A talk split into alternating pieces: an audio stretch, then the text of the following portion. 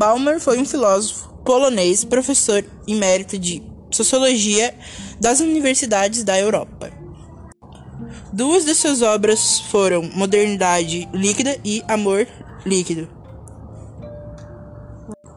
Modernidade líquida é imediata, é leve, líquida e fluida.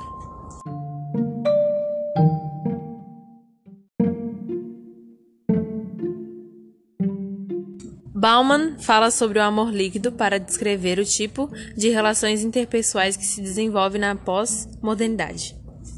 Ele usa uma frase com o título A Metáfora da Água como Padrão da Sociedade, que diz: Vivemos tempos líquidos, nada hoje é para durar.